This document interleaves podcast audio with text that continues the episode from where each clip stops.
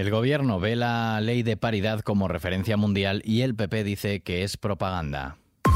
ISFM Noticias con Daniel Relova. Presidente del gobierno, Pedro Sánchez, anunció este sábado que el Consejo de Ministros del próximo martes aprobará una ley de representatividad paritaria entre hombres y mujeres en los centros de decisión. La portavoz del gobierno, Isabel Rodríguez, ha asegurado este domingo, 5 de marzo, en un acto público, que la nueva norma será vista en todo el mundo como una ley puntera y ha asegurado también que el feminismo es bueno para la economía. Pero es que la igualdad no solo es una convicción de los socialistas, no solamente es un avance necesario de la sociedad que defendemos las feministas. Es que la igualdad es rentable. Es rentable desde el punto de vista económico. Es que no es inteligente prescindir de la mitad de la población, prescindir de su óptica, de su mirada, de su talento, de su inteligencia. No es positivo para la economía. España, con esta apuesta, está apostando por un crecimiento económico de entre un 15 y un 20%. Feminismo es bueno para la economía. La igualdad fortalece la democracia y fortalece a nuestro país. Para la ministra portavoz es necesario seguir interviniendo con políticas y normas que garanticen la igualdad y ha añadido que los avances en este país tienen rostro de mujer, con leyes muy importantes que ponen a España en el centro de Europa.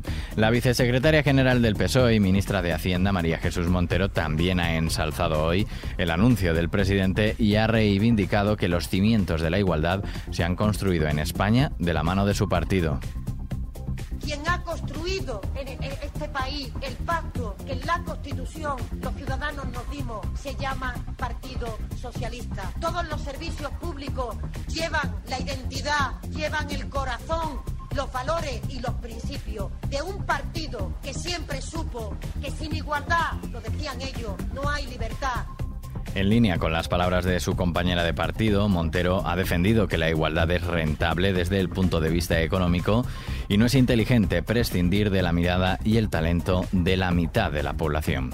Desde la oposición, la secretaria general del PP, Cuca Gamarra, ha criticado que Sánchez acudiera ayer al cajón de la propaganda para anunciar esta nueva ley, la cual, en sus palabras, se ha sacado de la chistera y le ha instado a aplicar ya en su propio Consejo de Ministros. Pero es que además le planteo que haga una reducción garantizando la paridad, porque puede eliminar el mismo número de ministerios que tienen un ministro que el número de ministerios que tienen una ministra, porque hay igual número de malos ministros como de malas ministras. Así que, con un criterio de paridad, señor Sánchez, comience a reducir su gobierno, que aunque les quede poco tiempo, lo estamos pagando todos los españoles. Por su parte, el líder de Vox, Santiago Abascal, ha calificado de parida la propuesta y se ha preguntado por qué deja fuera de esta decisión a la presidencia del gobierno. Desde Ciudadanos, su portavoz nacional, Patricia Wasp, ha defendido la meritocracia como forma de llegar a los puestos de decisión y ha considerado que la igualdad de oportunidades entre hombres y mujeres no se consigue con cuotas, sino con políticas eficaces y eficientes.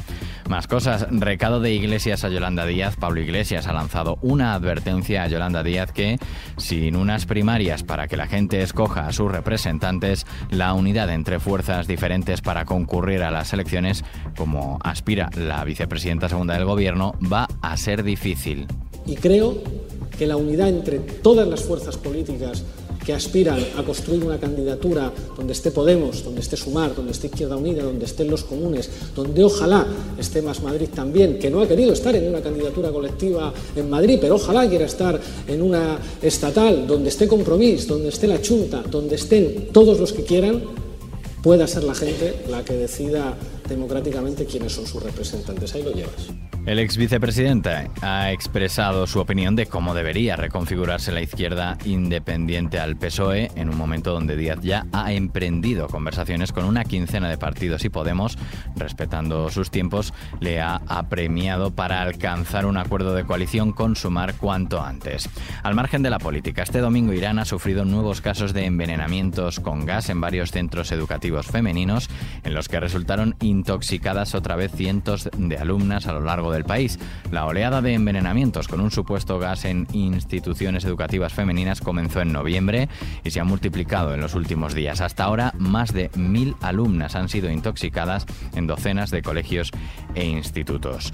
Ucrania mantiene la resistencia en la estratégica Bakhmut pese a informaciones sobre una retirada táctica, en tanto las milicias rusas de Donetsk han asegurado que las unidades mercenarias del grupo Wagner tienen el control total de la estación ferroviaria de Stupki, al norte de Bakhmut, considerada clave para tener acceso al centro de la ciudad.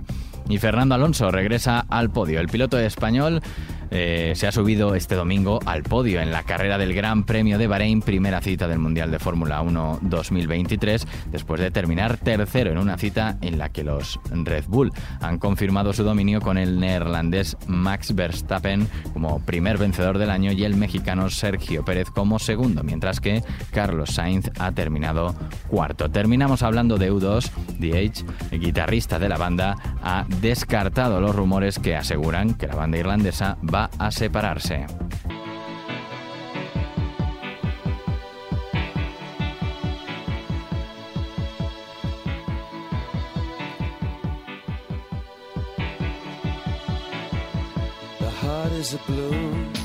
Esos rumores nacieron cuando U2 anunció que tocaría sin su baterista Larry Mullen Jr. debido a una cirugía en el show que tienen preparado y programado en Las Vegas. El músico asegura que nadie está más decepcionado que ellos de que Larry no se una al grupo en Las Vegas. U2 está a punto de lanzar Songs of Surrender, un álbum con versiones de sus propios temas, y la foto de portada de dicho álbum también ha dado que hablar acerca de la unión del grupo. Son muchos los que encuentran cierto paralelismo entre esa portada y la de Let It Be, el disco que supuso la disolución de los Beatles. Aquí termina el de XFM Noticias con Antonio Alfonso Hernández en el control técnico. La música sigue en XFM con toda la información actualizada. Un saludo de Daniel Relova. Que pases una feliz semana.